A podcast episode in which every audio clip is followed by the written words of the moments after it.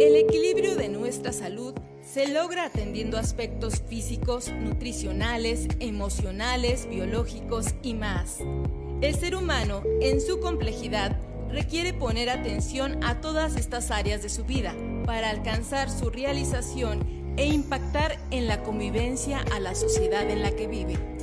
Comenzamos el espacio donde planteamos todos estos temas, asegurando que todo lo que aquí escuchas lo hacemos a tu salud.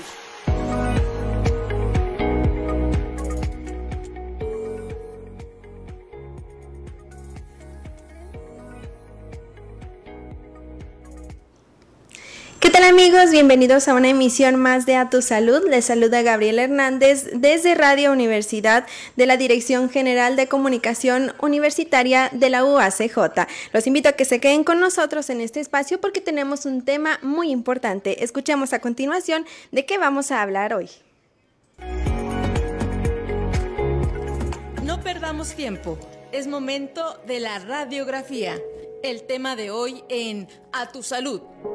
El COVID-19 es la enfermedad causada por el nuevo coronavirus, conocido como SARS-CoV-2, desarrollando ciertas afecciones en la persona.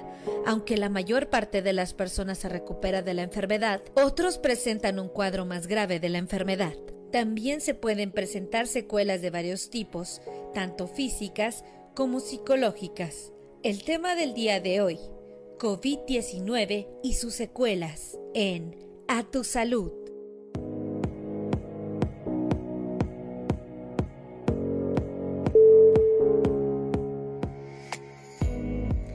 COVID-19 y sus secuelas. Algo bien importante, algo que hemos estado padeciendo en nuestra ciudad desde hace ya más de un año, eh, una enfermedad que pues ya a varias personas nos ha llegado hasta nuestras casas, a personas cercanas, a familiares incluso.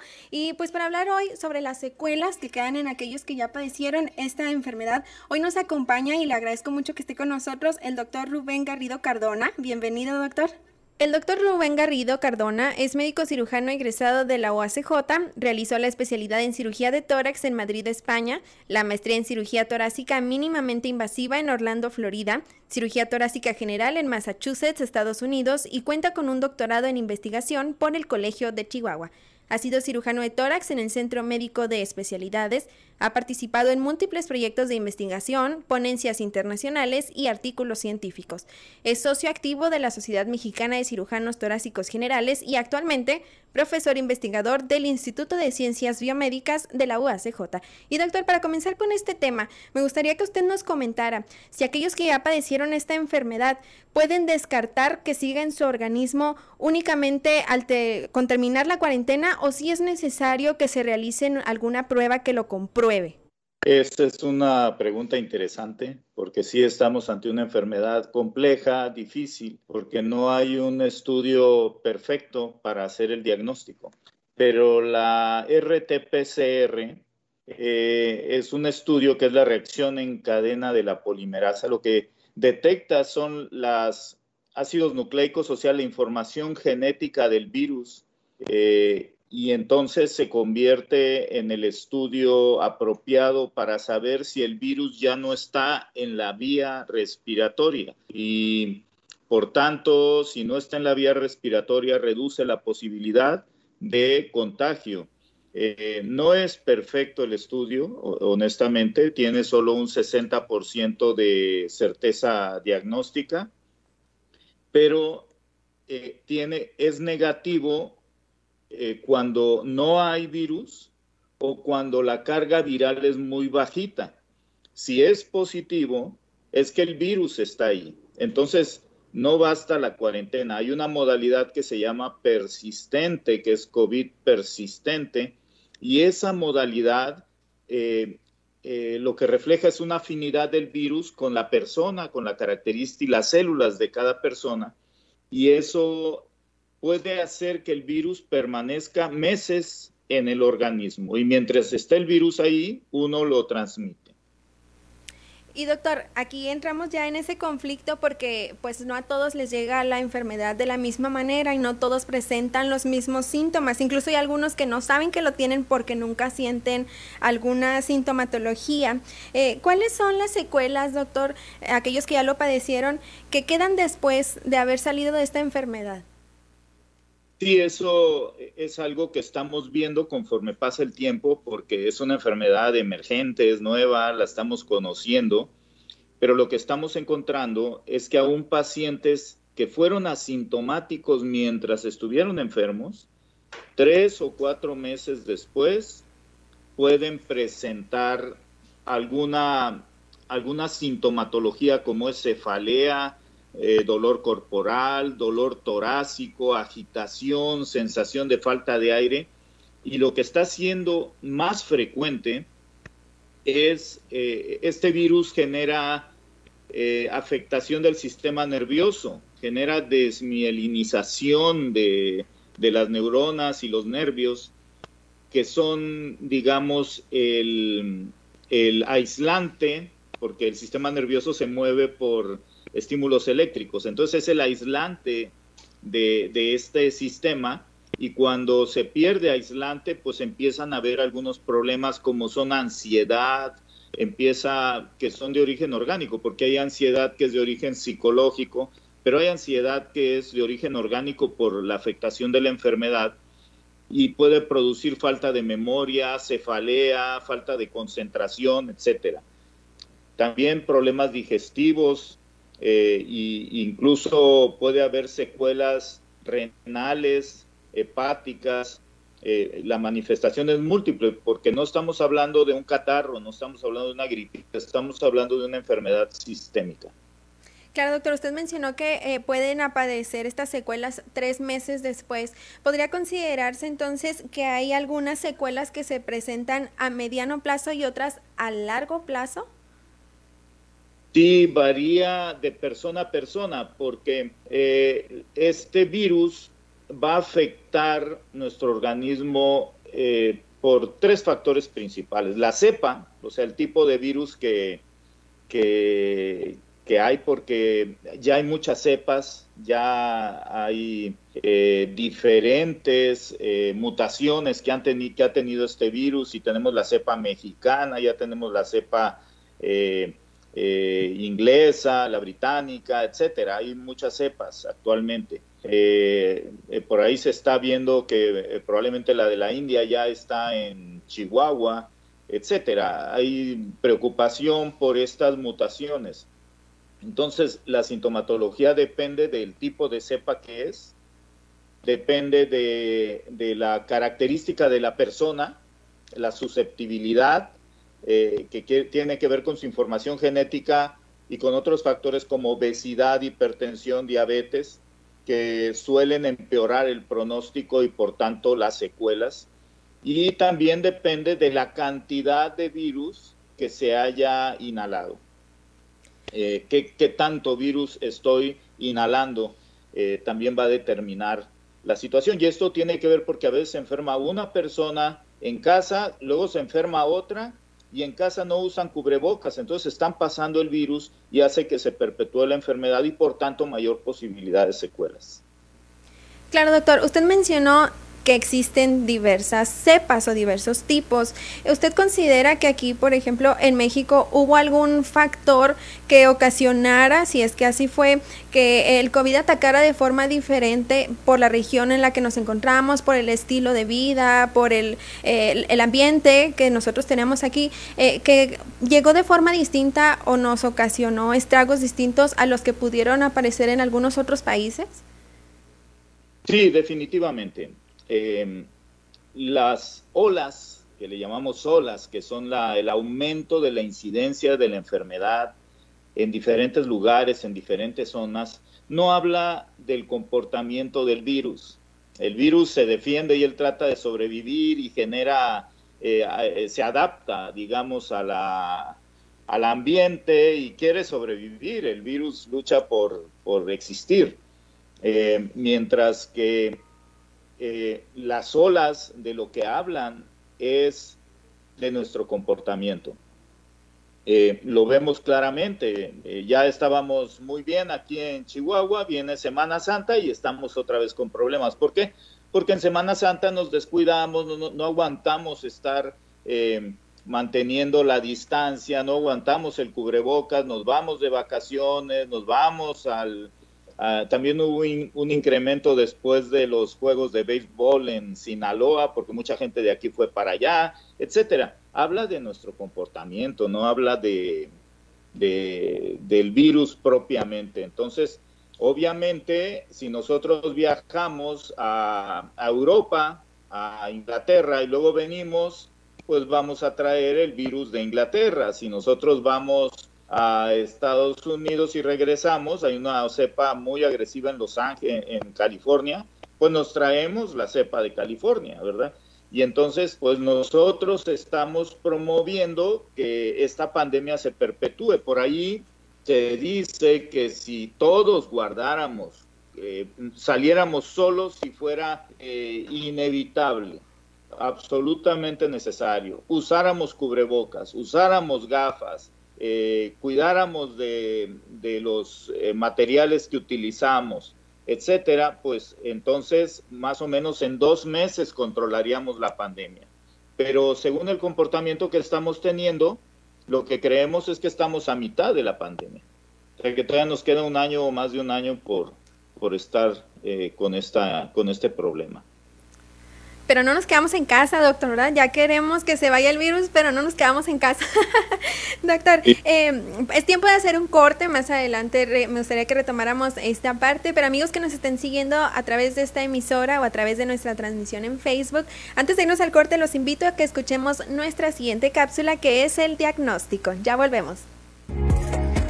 Diagnóstico evaluando la situación. Las últimas estimaciones indican que el 80% de las personas que se contagian solo sufrirán una forma leve o moderada de la enfermedad, el 15% una forma grave y alrededor del 5% un estado grave. La COVID-19 es más peligrosa para las personas mayores o quienes padecen afecciones o dolencias, como suele ser el caso de las enfermedades infecciosas. Recuerda, lo que aquí escuches lo hacemos a tu salud. Regresamos en un momento.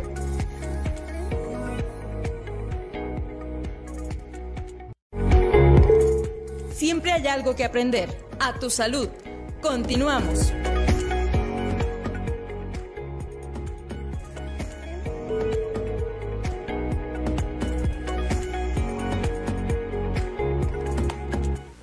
Ya estamos de regreso, muchas gracias por continuar con nosotros. Hoy hemos estado platicando sobre COVID-19 y sus secuelas con el doctor Rubén Garrido Cardona, quien es profesor investigador en el Instituto de Ciencias Biomédicas en la UACJ. Doctor, usted nos decía, no nos quedamos en casa y queremos eh, pues que el virus acabe, ¿verdad? Y todavía vamos a la mitad de esta pandemia, mencionaba usted. Eh, doctor, aquellos que ya tuvieron esta enfermedad y que presentan algunas secuelas, ¿estas secuelas son temporales o pueden llegar a ser permanentes? Esa es muy buena pregunta porque eh, no ha pasado suficiente tiempo para saber algunas cosas. Eh, llevamos un poco más de un año, pero lo que sí es que si yo tengo sintomatología, algún tipo de sintomatología, que fuera cefalea, eh, sensación de falta de aire, fatiga, dolor corporal, dolor torácico, al hacer actividades medianas me canso más, etcétera. Si tengo algo así, si tengo alteración del gusto, del olfato, primero tengo que establecer si no es una reinfección, porque si me dio el COVID no significa que no me puedo volver a infectar. Si genero anticuerpos por un par de meses, eh, específicos de la cepa que me causó la enfermedad, pero soy susceptible de enfermarme de otra cepa o de la misma cepa si han pasado más de dos meses. Entonces, eh, primero tengo que establecer si no estoy teniendo una reinfección. Y una vez que descartamos esto, que no hay reinfección, entonces tenemos que enfocarnos a cuál es la sintomatología. Eh, generalmente, eh, cuando hablamos de problemas respiratorios, está, em, estamos viendo y estamos en el debate en las sociedades de neumología si esto que estamos viendo en las radiografías, que es la persistencia de las lesiones, es una reestructuración que en teoría sería reversible, o si es una fibrosis, que es ya que el pulmón se queda cicatrizado, lo cual sería irreversible. Yo tengo pacientes que tienen más de seis meses de haber tenido la enfermedad o un año y tienen aún lesiones pulmonares.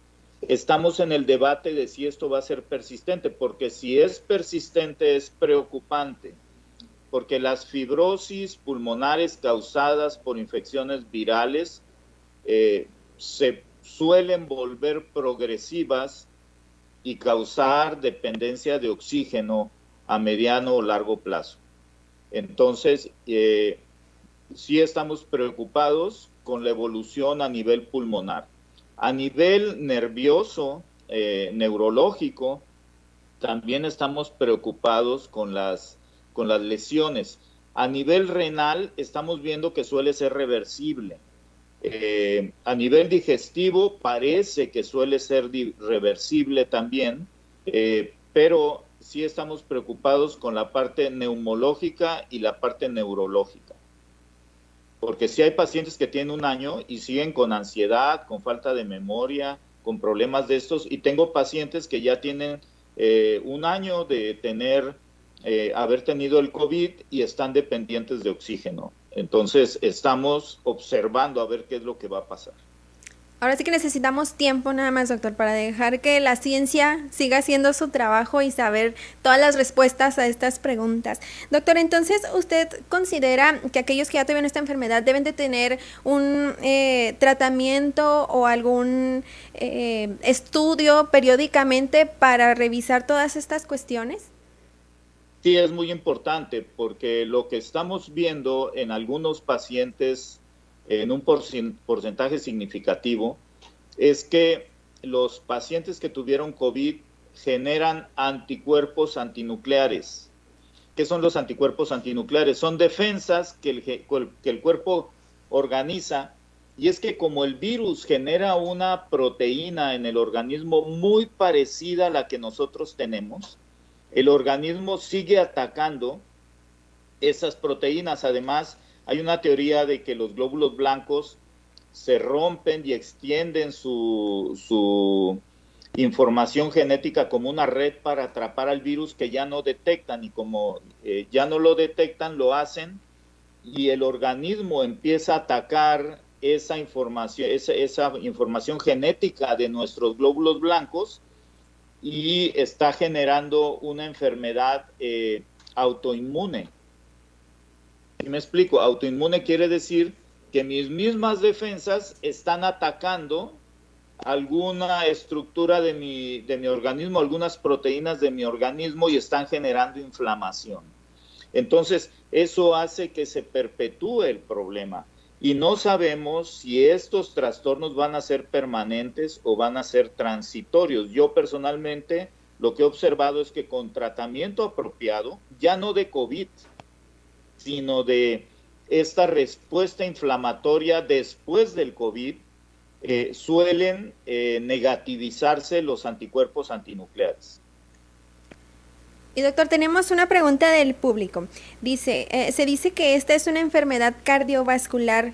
¿Qué nos puede decir sobre este tema? Bueno, sí, tiene razón. Ese yo me enfoqué mucho, al, como yo como neumólogo, me, me enfoqué mucho a lo neumológico.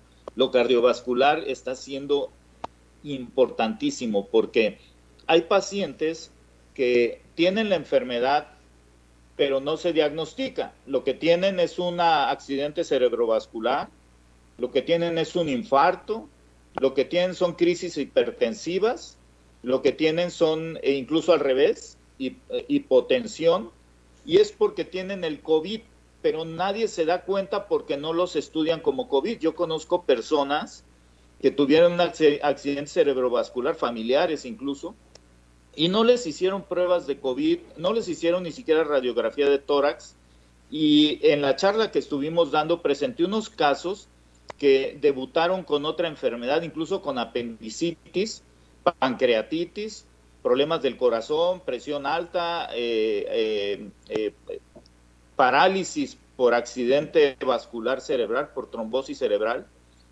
Resulta que accidentalmente se hicieron cortes pulmonares y se encontraron infiltrados, se hizo, se hizo la PCR y entonces dieron con el diagnóstico. Eh, lo que quiero decir es que sí, una de las principales secuelas que está dejando esta enfermedad es problemas vasculares porque generan daño del endotelio capilar. Esto genera eh, vasculitis, inflamación de las venas y las arterias chiquitas de todo el cuerpo. Esto forma coágulos y esos coágulos van a generar infartos, van a generar tromboembolia pulmonar, también infartos a nivel pulmonar, a nivel cerebral, eh, las apendicitis que por ahí han sido descritas es por trombosis de la arteria apendicular y se necrosa el apéndice. De hecho, los problemas gastrointestinales son principalmente por falta de una perfusión apropiada de la sangre. Entonces, sí, sí, las, eh, hay pacientes que tuvieron COVID, eh, tuvimos el caso de un médico que tuvo COVID, se recuperó y luego se infartó. Entonces, es una de las secuelas importantes y se debe continuar con tratamiento anticoagulante aún después de corroborar que ya no se tiene la infección. Y es que esta enfermedad, doctor, ataca en varias partes de nuestro organismo. Pero usted, eh, ¿cuáles exámenes recomienda que se hagan aquellos que ya padecieron esta enfermedad o a qué especialista acudir y con qué periodicidad?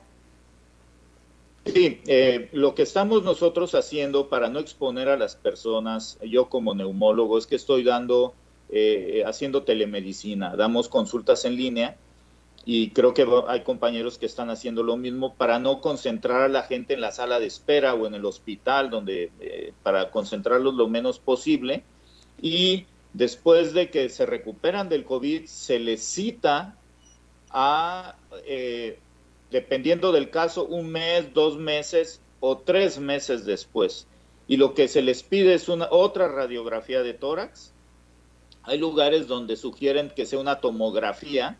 Yo pido una radiografía para ver si amerito una tomografía. Eh, se necesitan estudios de sangre con pruebas de coagulación para ver cómo está comportándose el organismo en ese sentido para ver cómo está funcionando el riñón, cómo está funcionando el hígado, cómo está funcionando todo. Eh, y se piden también eh, anticuerpos antinucleares para saber si no eh, anticiparnos a un problema prolongado de COVID o a secuelas del COVID. Una serie de estudios, doctor. Y ahora que ya se empezó a aplicar la vacuna en nuestra ciudad y también en algunas a nuestros alrededores, aquellas personas que ya recibieron la dosis o ambas dosis deben de seguir tomando las medidas de prevención que se nos ha estado diciendo desde el inicio o ya son 100% inmunes a esta enfermedad, porque algunos ya se andan confiando en que ya están vacunados y ya salen a fiestas, quieren dejar de usar el cubrebocas y demás. ¿Qué nos puede decir usted? Bueno, eh, en, estas, en estas últimas dos semanas hemos estado viendo un incremento de pacientes reinfectados de COVID después de ser vacunados. Eh, la, vacuna fue diseñada a principios del año pasado y no cubre todas las cepas del COVID. Eh, incluso hay cepas que escapan a las vacunas y escapan a la prueba de PCR. Ya ha cambiado tanto que ya ni la PCR la detecta. Entonces, una PCR negativa no quiere decir que, uno no tiene la enfermedad. La vacuna más o menos tiene su efecto después de mes y medio de haberse aplicado la segunda dosis. Y ahora viene el 10 de mayo, doctor, que todos vamos a querer celebrar a las mamás otra vez y como en Semana Santa que queríamos todos andar en la calle vacacionando, pues ahí hay que tener precaución porque esto que usted nos comparte ya no nada más es en los eh, adultos mayores, sino también en jóvenes, en niños y la vacuna no nos hace inmunes. Ya nos lo acaba de aclarar usted. Doctor, se nos ha terminado el tiempo, ojalá en alguna emisión a futuro pueda acompañarnos nuevamente para que nos siga compartiendo los avances en esta enfermedad y en las secuelas que nos van dejando. Le agradezco mucho que nos haya acompañado en esta emisión, doctor. Muchas gracias por la invitación. Estamos a sus órdenes. ¿eh? Gracias. Gracias, doctor. Y amigos, así terminamos la emisión de hoy. Les agradezco mucho que nos hayan acompañado a través de esta emisora y a través de nuestra página en Facebook. Les recuerdo que pueden dejarnos sus mensajes o comentarios en la página de Facebook que es UACJ Radio o también escribirnos un correo electrónico a radio.uacj.mx. Por el momento se despide de ustedes Gabriela Hernández. Hasta la próxima. Todos los esfuerzos realizados para poner atención a nuestra salud son una oportunidad para mejorar nuestro paso por este mundo. Te esperamos en nuestra próxima emisión, donde te aseguramos que todo lo que aquí escuches lo hacemos a tu salud. A tu salud fue una producción de la Dirección General de Comunicación Universitaria de la Universidad Autónoma de Ciudad Juárez.